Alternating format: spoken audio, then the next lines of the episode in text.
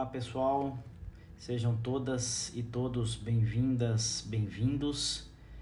Depois de uma longa pausa na leitura do livro O Profeta de Gibran Khalil Gibran, vou retomar hoje as gravações do podcast Pão de Cast e espero encontrá-los e encontrá-las aí todos bem, com saúde.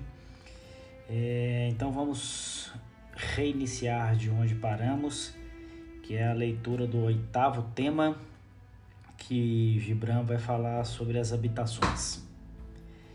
Vamos à leitura. Então um pedreiro aproximou-se e disse: Fala-nos das habitações. E ele respondeu: Construí com vossos sonhos um abrigo no deserto antes de construir uma moradia no recinto da cidade.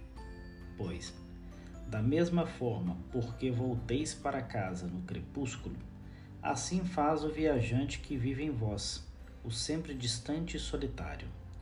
Vossa casa é vosso corpo mais amplo. Cresce ao sol e dorme no silêncio da noite, e também ela tem sonhos.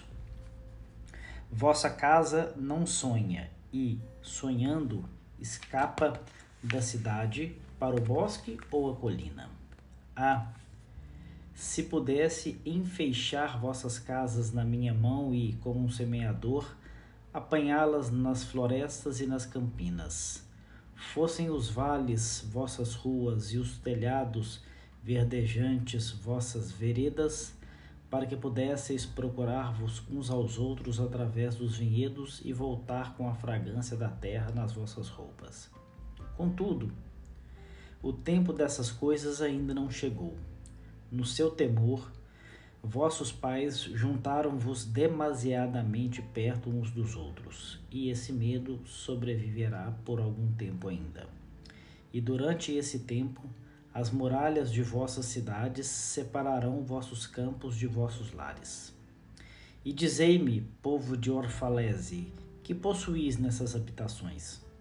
E que objetos guardais atrás dessas portas trancadas?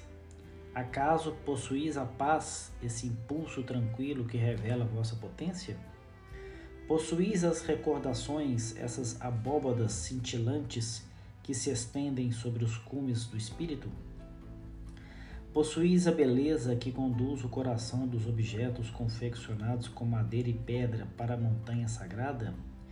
Dizei-me, possuís tudo isso em vossas casas?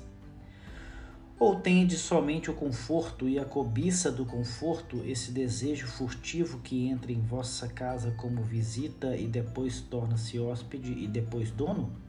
Sim, e torna-se também domador e com forcado e açoite reduz a títeres vossos desejos mais vastos. Embora suas mãos sejam de seda, seu coração é de ferro. Ele vos embala até dormirdes, só para rondar vosso leito e zombar da dignidade de vosso corpo. Zomba também de vossos sentidos normais e deita-os na penugem macia como um vaso frágil.